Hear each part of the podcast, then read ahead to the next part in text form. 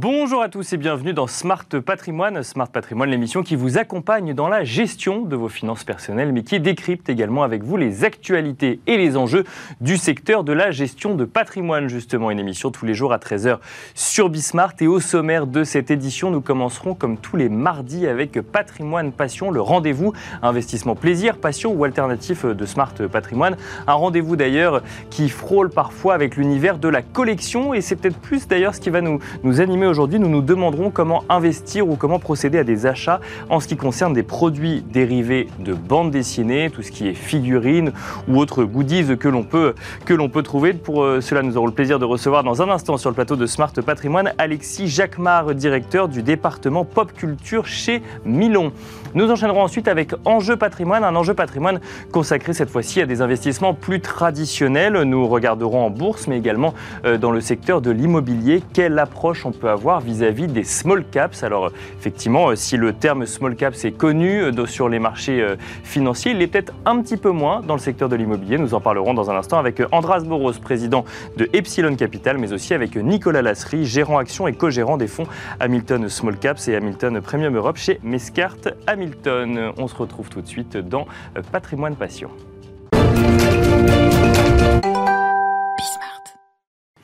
Et nous commençons donc avec euh, Patrimoine Passion, le rendez-vous dédié aux investissements euh, plaisir, passion ou alternative de Smart Patrimoine. Et en l'occurrence, aujourd'hui, nous allons nous intéresser à l'univers de la bande dessinée, mais plus particulièrement à tout ce qui gravite autour de la bande dessinée, tous les produits dérivés que l'on peut euh, trouver autour d'histoires qui ont marqué, d'histoires emblématiques qui ont marqué l'enfance d'un certain nombre de collectionneurs ou d'investisseurs. Pour cela, nous avons le plaisir de recevoir sur le plateau de Smart Patrimoine Alexis Jacquemart, directeur du département Pop Culture chez Milon. Bonjour Alexis Jacquemart. Bonjour. Bienvenue sur le plateau de, Smart Patrimoine. Alors l'idée c'est de comprendre ensemble effectivement la, dynamique des achats ou des investissements autour de tous ces produits dérivés de bande dessinée dans un premier temps, puis on va voir que ça peut euh, évoluer peut-être dans le temps. Tout d'abord j'aimerais commencer par une vente qui a eu lieu chez Milon il y a, il y a quelques semaines maintenant, une vente dédiée à tout ce qui concernait l'univers Batman. Et on se rend compte que Batman, effectivement, c'est euh, des bandes dessinées, des euh, dessins animés. C'était peut-être plus, euh, d'ailleurs, là où moi où j'ai commencé à découvrir Batman. Puis ensuite, il y a eu les films. Mais il y a aussi tout un univers de collectionneurs derrière de tous les objets qu'on peut trouver autour de, de, la franchise Batman. Un mot sur cette, sur cette vente dédiée, finalement, une vente aux enchères à une seule thématique de bande dessinée. Ça veut dire qu'il y a un vrai marché, par exemple, sur la thématique Batman aujourd'hui en France? Alors euh, oui, euh, puisque euh, on avait fait une vente qui a très bien marché. D'accord. La preuve que des gens s'y intéressent. On tombe aussi sur un personnage iconique de la pop culture. Tout le monde reconnaît Batman, vrai, sa silhouette, etc. Il est euh, de, on va dire de, des enfants jusqu'à plusieurs générations, puisque c'est un personnage qui a été créé dans les années 30. Donc on couvre euh, évidemment euh, beaucoup de possibilités de connaissance de ce personnage. Et qui dit personnage ultra important dit une, un spectre, un éventail énorme de tout ce qu'on peut trouver autour de ce personnage. C'est ce qu'on a essayé de, de montrer dans, à travers cette vente et à travers aussi cette collection d'un passionné qui a qui a collationné tous ces objets durant, durant une bonne partie de sa vie. Parce que là, il y avait quoi? Il y avait 350 pièces, quelque chose comme ça C'est hein? ça, exactement. 350 pièces autour du, de, ce, de ce héros, avec évidemment, euh, on avait quelques planches originales, donc mhm. euh, des dessins de, des différents comics qu'il y a pu avoir de Batman, mais aussi beaucoup de jouets, euh, de goodies, c'est-à-dire tout ce que ces produits du quotidien qu'on retrouve, ça peut être une tasse, un stylo, etc. Et aussi des figurines qui sont à, à exposer chez soi, par exemple. Et donc tous ces objets réunis nous ont permis de faire cette vente. Et, euh, justement, c'est pour cette raison qu'on que, vous a invité, effectivement, pour comprendre, parce que les planches originales, on comprend assez facilement l'idée d'investissement ou de collection derrière. De la même manière qu'on a des vieux manuscrits, euh, s'il est dédicacé ou s'il appartient, s'il a appartenu à telle ou telle personne, on peut comprendre effectivement euh, le, le, prix ou en tout cas la valeur euh, qui va augmenter avec le temps. En revanche, sur le côté figurine ou sur le côté goodies même dont vous parlez, c'est moins, moins compréhensif pour l'épargnant ou pour le tout venant de comprendre que là aussi il y a une valeur et que potentiellement, si je, prends, je caricature, hein, mais mhm. Un porte-clés Batman, euh, pourrait avoir une valeur euh, qui, qui, pourrait s'accroître dans le temps ou, autre. Là aussi, en fait, on peut parler d'investissement de collection quand on parle de goodies ou de figurines Batman, de oui, jouets finalement. Effectivement, donc, euh, puisque on est quand même. Alors, ce qu'il faut comprendre, c'est qu'on est au départ sur des choses qui sont produites à plusieurs milliers d'exemplaires, voire millions, pour certaines pièces. Mais comme c'est destiné au grand public, c'est la pas forcément son, au départ un, esprit de, collection. Oui, parce que c'est pas parce que c'est pas rare en fait. Voilà, exactement. Mais ce qui va faire la rareté de ces pièces-là, c'est justement l'état. C'est-à-dire qu'on va avoir des choses qui ont été créées dans les années 60 qui se rapprochent d'un état neuf, comme si c'était sorti de la boutique. Donc ce qui est assez rare, ce que vont chercher les collectionneurs. Et ensuite, après, c'est euh, euh, comment dire, euh, cet objet de plus en plus rare effectivement, enfin de plus en plus neuf crée une rareté. Cette rareté va être recherchée de plus en plus, parce que ces pièces, on va de moins en moins les trouver, et donc le prix va augmenter au, fonction du temps. Donc c'est la rareté finalement qui va, faire, euh, qui va faire le prix, en plus du fait que ce soit la thématique Batman et que du coup ça va élargir en fait le nombre d'investisseurs ou de collectionneurs potentiels. Tout à fait, exactement, oui. Euh, quand on, je reste sur, les, sur cet exemple Batman, puisqu'en fait ça permet de comprendre euh, un certain nombre de choses. quand on fait une vente dédiée aux objets ou en tout cas aux produits dérivés de la bande dessinée ou en tout cas de l'univers Batman, ça veut dire qu'on s'adresse qu'à des fans de Batman ou ça va plus large que ça? On peut avoir des investisseurs qui juste sentent que cette franchise dure depuis tellement longtemps qu'elle continuera à durer et potentiellement veulent placer une partie de leur patrimoine dans, euh, dans ce type euh, d'objet On va avoir un peu les, deux cas. On va avoir euh, les passionnés du, du, héros, on va avoir aussi les passionnés d'une comment dire d'une du, comment dire d'une d'un du jouet par exemple, pas forcément du héros mais de la de sa comment dire de sa représentation. D'accord. Et ensuite on va avoir effectivement des personnes qui ont, l'esprit de vouloir investir dans une ou plusieurs pièces en se disant voilà cette pièce est déjà rare aujourd'hui. Est-ce que dans 5, 10 ans, 15 ans, elle sera encore plus? Il y a de grandes chances. Donc euh, ça permet aussi de, de, capitaliser sur ce genre d'objet pour pouvoir le revendre plus tard si on, si on le souhaite. C'est quoi une pièce rare aujourd'hui? Alors si je prends l'exemple de Batman, mais même au-delà de ça, ça veut dire qu'une une figurine à grande échelle, par exemple, on peut considérer que c'est une pièce rare ou ça n'a rien à voir avec ça? Euh, Alors on va avoir deux, cas. On va avoir effectivement euh, quelque chose qui est euh, à grande échelle, mais qui va être dans un état euh, quasiment neuf, jamais ouvert. Donc, en fonction de la période de création, ça va rajouter de la rareté. Et on va avoir aussi des objets excessivement rares, puisque très peu produits. D'accord. Euh, donc faut, Avec des, par exemple des, euh, des, des, collections spéciales ou des numéros de série ou autre, ça, ça existe dans le, dans le, dans le monde de, de, la bande dessinée ou des produits dérivés de Oui, bien sûr. On va avoir des, certaines maisons d'édition qui vont éditer des figurines à plus ou moins euh, un nombre d'exemplaires. D'accord. Ça, c'est, on le sait, c'est certifié. Soit il y a un certificat, soit c'est assez bien référencé. Ou sinon, vous allez avoir aussi sur ces figurines des fois des, des signatures de l'artiste qui l'a, qui l'a produite, ce qui rajoute de la valeur. Un peu comme les tirages d'un album BD. Vous avez des fois des, des ex-libris, etc on a ce, système aussi dans les figurines. Et alors, je reprends cet exemple Batman, mais ce qui va nous amener à, autre chose. Aujourd'hui, bon, euh, il y a des films très réguliers, il y a des réalisateurs qui se succèdent, c'est une, franchise au cinéma. Est-ce que ça, ça participe euh, à, à, continuer à faire euh, grossir la valeur de pièces Batman ou de toute façon en fait ça passe pas par les films mais par le souvenir d'enfance qu'on peut avoir d'un dessin animé ou d'une bande dessinée Non, ça va, être un, ça va être encore une fois ça va être un peu, un peu tout ça puisque vous allez avoir chacun, euh, en tout cas pour Batman, à son souvenir de Batman. D'accord. Il y en a pour notre génération, ça peut être le dessin animé du début des années 90, ça peut être les films de Burton. Pour certains, ça va être la série des années 60. On a ce Batman assez kitsch, Bien sûr, dont, dont, on a souvenir. non, chacun a il y en a, ça peut être que le Il y a vraiment euh, euh, tous les moyens d'achoppement euh, pour arriver sur ce genre de super-héros qui sont exceptionnels par leur longévité et leur, leur différence. C'est-à-dire que vous avez aussi des personnes qui aiment le Batman kit, justement, mais d'autres qui préfèrent le Batman assez dark de certains comics. un Batman plus ou moins violent, on a le Batman très scientifique, on a le Batman très détective.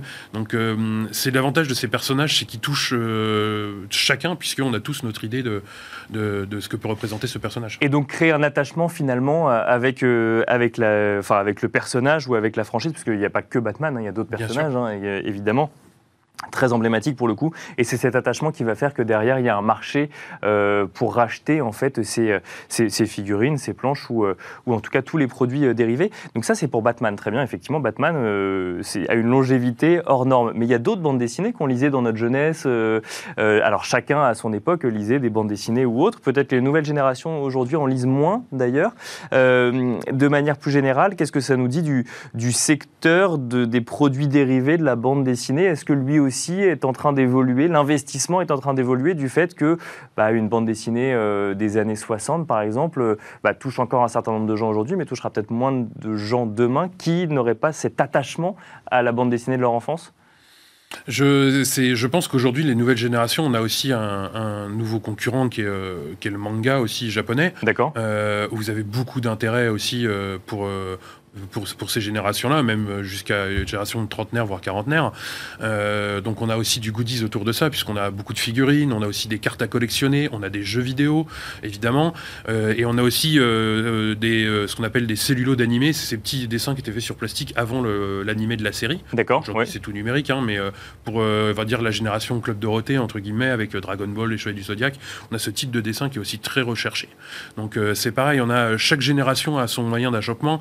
Après, pour revenir sur, euh, euh, sur Batman, ce qu'il faut aussi euh, penser, c'est que c'est un, héros mondial. C'est-à-dire qu'il est connu dans le monde entier. Et que pour faire vendre ces héros, enfin, pour vendre le cinéma, le dessin animé, on crée des choses autour. Les jouets, les goodies. C'est ce qu'il y a aussi dans certains autres dessins animés des générations 90, les Tortues Ninja, les Maîtres de l'Univers, etc. C'est des choses qui étaient vendues parce qu'à côté, on faisait des jouets parce qu'il fallait promouvoir le dessin animé, ou le dessin animé était fait pour promouvoir le jouet. Il y avait cette espèce de synergie entre euh, production, euh, on va dire, euh, télé-cinéma, et à côté, ce que vous aviez en... Mais alors, justement, parce que vous, vous, mentionniez parfois les cartes, effectivement, on a fait une émission il y a quelques semaines sur les, les, cartes Pokémon, donc là, pareil, on est sur une franchise mondiale. Les Tortues Ninja, c'est effectivement, ça a eu un succès énorme, mais ça reste un peu plus confidentiel. Est-ce que du coup, ça veut dire qu'il il y a quand même un marché de collection ou d'investissement dans les produits dérivés sur Tortues Ninja ou autre, hein, mais c'est de des choses un peu plus confidentielles comme ça? Oui, oui aussi, puisqu'on a vraiment, il y a des, euh, le jouet est ultra collectionné, puisque à l'origine, c'est fait pour toucher le plus grand nombre. Donc on a, euh, on va avoir encore les mêmes caractéristiques, c'est-à-dire qu'on va essayer de trouver, il y a des choses qui ont été plus ou moins produites, mhm. et ensuite après ça va être l'état. Si vous trouvez une figurine d'un Tortue Ninja neuf sous blister d'une première édition, euh, certaines valent très cher pour du jouet. D'accord. Euh, et encore une fois, acheter dans ce genre de choses aujourd'hui, euh, il y a encore des prix qui sont plus ou moins accessibles, vont faire augmenter la cote et dans 5-10 ans, on le voit, il y a très peu de baisse dans ce type de, spécialité. Ça ne va que, que à l'augmentation, en tout cas sur les, sur les très belles pièces, ça c'est une certitude. Bon, avec évidemment un risque, hein, mais quand on parle de collection, d'investissement, dès qu'on parle de, rendement, j'aime bien quand même parler de risque. Là d'ailleurs, on n'a pas parlé de rendement ni de panier moyen, puisque j'imagine qu'il peut, y a des, des, des, montants très différents. Une dernière question pour comprendre plutôt la façon dont ça fonctionne. Là, on parle de jouets, on parle de bande dessinée, on a un petit peu parlé de films. Le, jeu vidéo, vous regardez aussi euh, Oui, vous regardez beaucoup aussi? Oui, énormément. Euh, c'est une spécialité qu'on. Ça va faire quasiment 10 ans qu'on fait des ventes dédiées aux jeux vidéo. D'accord. Donc là, évidemment, on tombe encore sur des héros de BD, etc., mais sur des jeux vidéo plus classiques avec Mario, Sonic, etc., des grandes licences japonaises euh, que tout le monde connaît. Aujourd'hui, c'est des ventes qui, où on vend 90% des pièces, où on vend généralement à l'estimation haute de ce qu'on propose. Donc c'est plutôt des ventes. Donc des produits dérivés, des figurines par exemple. Exactement. D'accord, mais inspirés finalement de jeux vidéo, plutôt que bande dessinée. Exactement. C'est, euh, on en met de plus en plus dans nos ventes dédiées aux jeux vidéo, donc la console, le jeu, le, produit, euh, on va dire euh, le produit réel, et qui est comment dire, qui est aussi transformé en figurines, en livres, en, enfin sur toutes les plateformes possibles. Et ça aussi, ça se vend bien puisque au jour d'aujourd'hui, les gros collectionneurs de jeux vidéo cherchent des choses euh, différentes. Bien sûr. donc, se reporte là-dessus aussi. Merci beaucoup, Alexis Jacquemart, euh, d'être venu euh, nous expliquer sur un temps assez court le fonctionnement finalement de ce, de ce secteur ou de cette thématique de collection d'investissement. J'aime bien rappeler que c'est ou l'un ou l'autre parce qu'effectivement, il y a deux typologies effectivement, de personnes qui vont procéder à ces achats. Je rappelle en tout cas que vous êtes directeur du département Pop Culture chez Milon. Et quant à nous, on se retrouve tout de suite dans Enjeu patrimoine.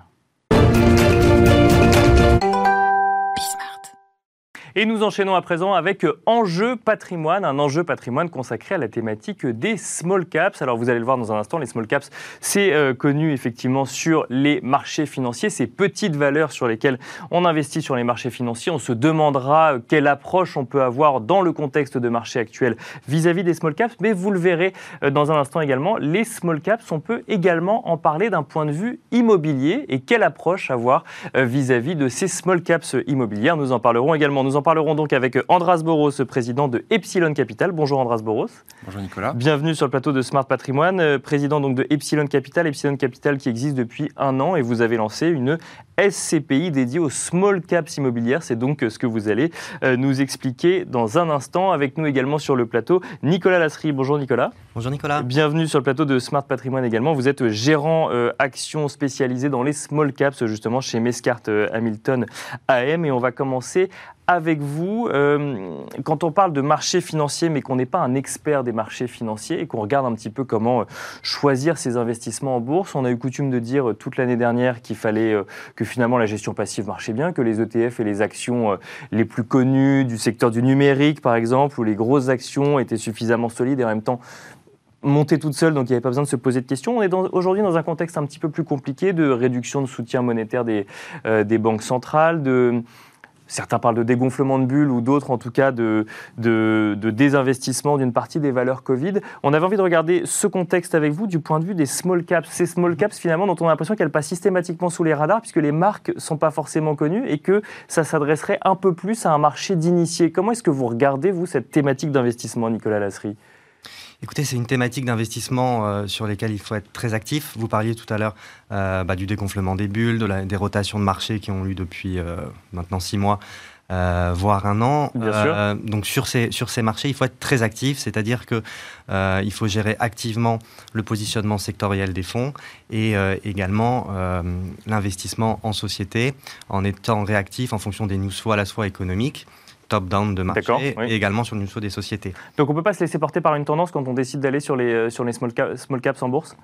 Il y a bien sûr des tendances structurelles qui sont très longues sur, les, euh, sur 4-5 ans, qui sont par exemple la digitalisation, euh, la transition énergétique, l'environnement, qui sont des domaines et des secteurs très présents dans la cote des small caps. C'est pour ça que généralement elles résistent mieux dans des périodes de crise, comme c'est le cas actuellement et comme c'était le cas en 2020.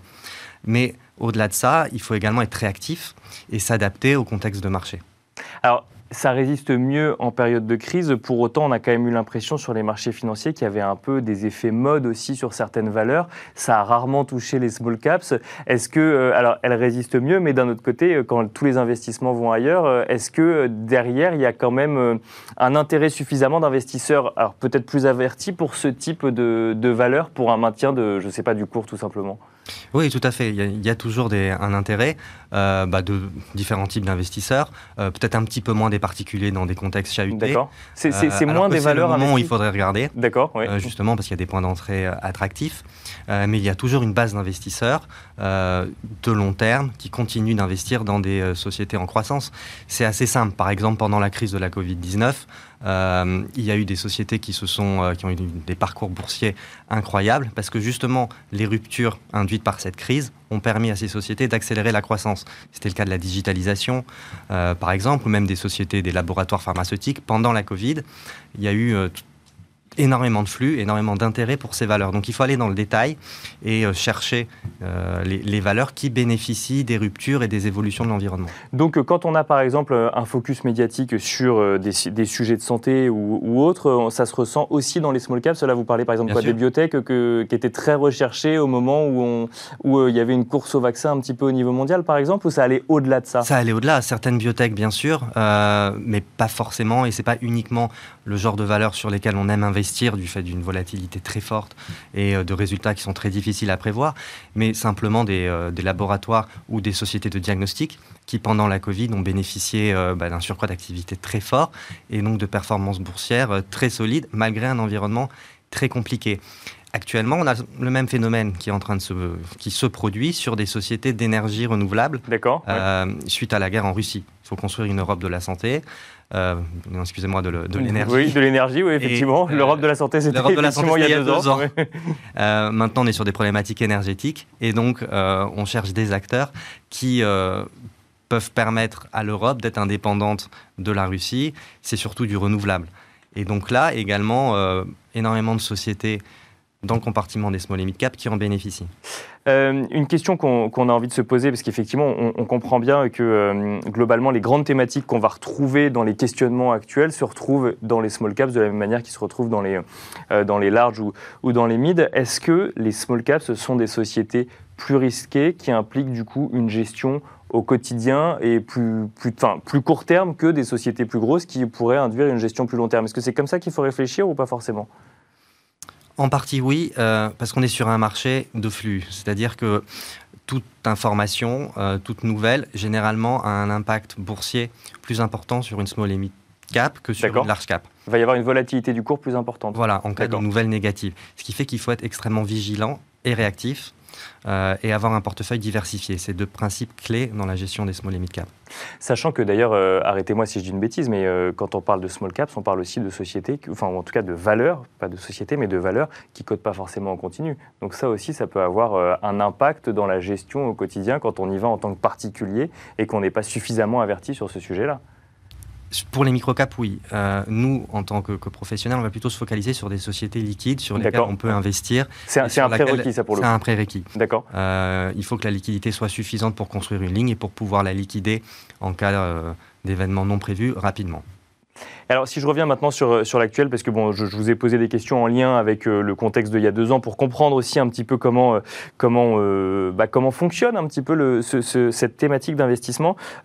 Aujourd'hui, investir dans les small caps, alors évidemment avec toutes les précautions en matière de risques qui peuvent exister en fonction du, du contexte, qu'est-ce que ça veut dire dans le sens où on est dans un marché qui est plus complexe moins compréhensible, avec des tendances qui sont peut-être un petit peu moins fortes. Alors effectivement, il y a cette tendance énergie, mais on est, moins porté par euh, cette sortie de crise euh, du Covid, ou en tout cas ces valeurs qui ont beaucoup bénéficié du, euh, bah, de la pandémie ou en tout cas du, de, l'arrêt des, économies.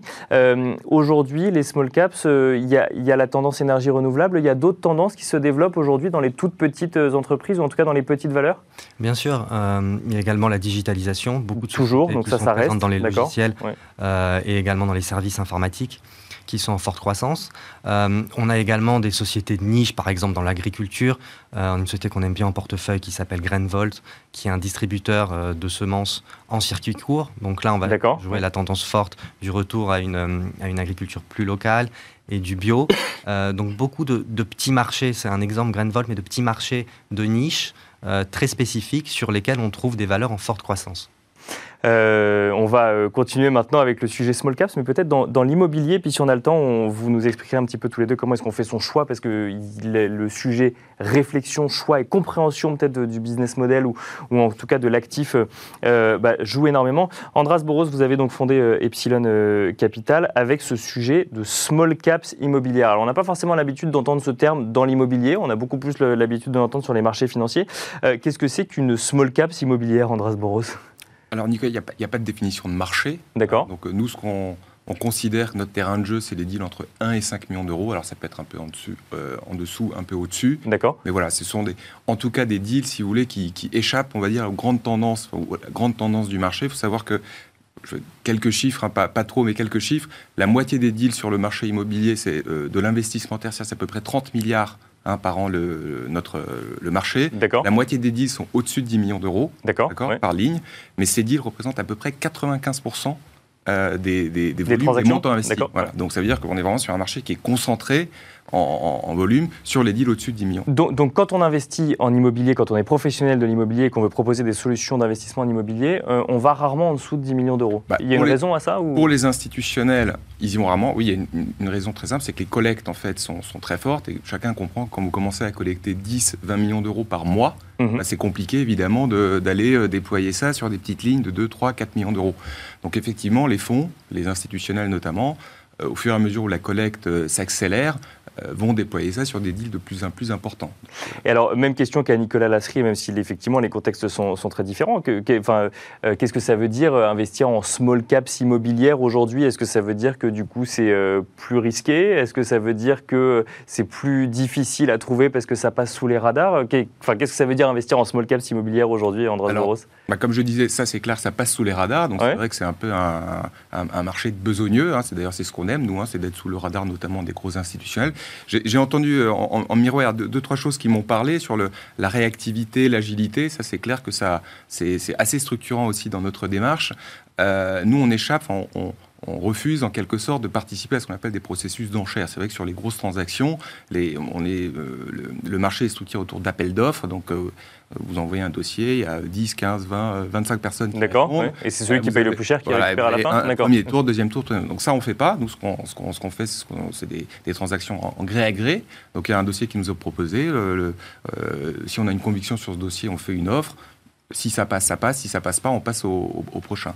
Donc voilà, c'est un peu notre, notre manière de, travailler. Ça correspond bien à notre ADN et il y a cette prime, on va dire, à l'agilité, à la fluidité. C'est plus risqué euh, investir dans des, euh, dans des small caps immobilières parce que ça veut dire quoi? Small caps, si, ça veut, si le montant est plus réduit, ça veut dire que globalement, on n'a pas un immeuble entier ou alors un petit immeuble ou alors un fonds de commerce ou, ou autre. Est-ce que du coup, on est plus dépendant des locataires ou, euh, qui vont payer un loyer derrière et donc amener un peu plus de risque finalement finalement dans l'investissement alors la réponse est non. D'accord. Clairement, je vous remercie pour cette mmh. question. C'est vrai que souvent les gens font l'amalgame à petit deal, petit, petit risque. En fait, en réalité, le fait de multiplier les lignes euh, dans un portefeuille, ben, ça permet assez rapidement de mutualiser euh, le risque, hein, parce que euh, vous achetez des petits, chacun comprend, plus vous montez les petites lignes, les unités locatives, vous avez un risque locatif qui est, qui est diversifié, mais surtout petit, petit actif, ça ne veut pas dire petit locataire. Hein, D'accord. par exemple, dans notre fonds aujourd'hui, vous avez des locataires comme Grand Frais, Carrefour, le groupe Action, des grandes entreprises. Donc c'est pas parce que vous avez des, des, voilà, des, petits actifs que vous avez des locataires qui sont plus risqués ou moins solvables.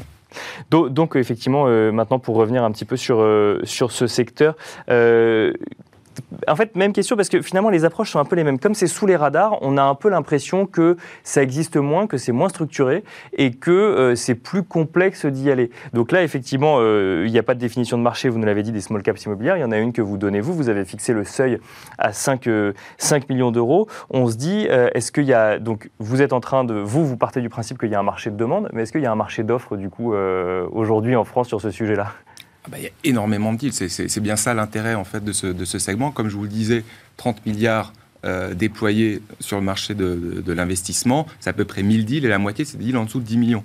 Donc nous aujourd'hui on a à peu près notre scope, c'est 500 euh, deals euh, par an et nous on a vocation à en faire 10-15. Donc, ça, ça, ça, permet d'être extrêmement sélectif en fait dans l'approche. Euh, du moment qu'effectivement on prend le temps d'aller les chercher et, de, et, d'analyser effectivement un peu toutes ces euh, small caps comme, dans, comme dans, sur les marchés financiers. Une dernière question que j'ai envie de vous poser à tous les deux, on va commencer avec vous, Andras Boros, toujours sur le secteur de l'immobilier. Comment on fait pour analyser euh, une small cap immobilière? Comment on fait pour se dire là il faut que j'y aille ou là il faut surtout pas que j'y aille? Bah, alors on, a, tendance à dire qu'il y a l'emplacement. Voilà, l'emplacement.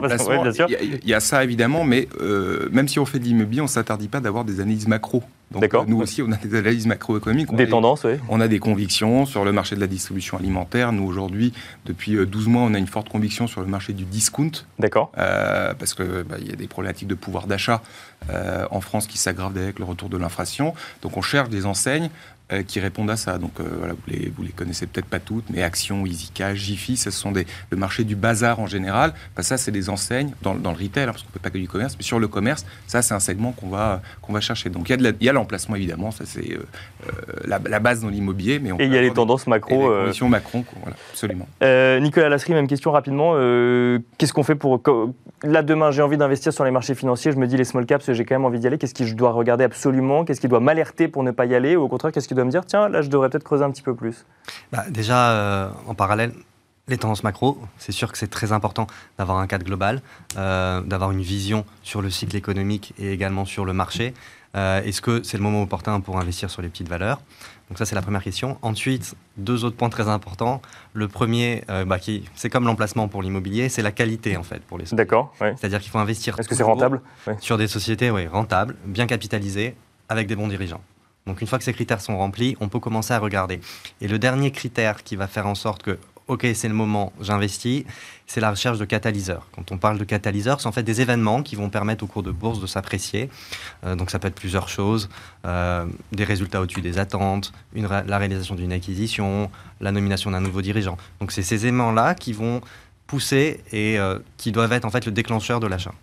Merci beaucoup Nicolas Lasserie, euh, gérant action spécialisé euh, Small Caps chez Miscart Hamilton AM et merci Andras Boros, président de Epsilon Capital. Merci à vous de nous avoir suivis et je vous donne rendez-vous dès demain à 13h sur Bismart pour un nouveau numéro de Smart Patrimoine.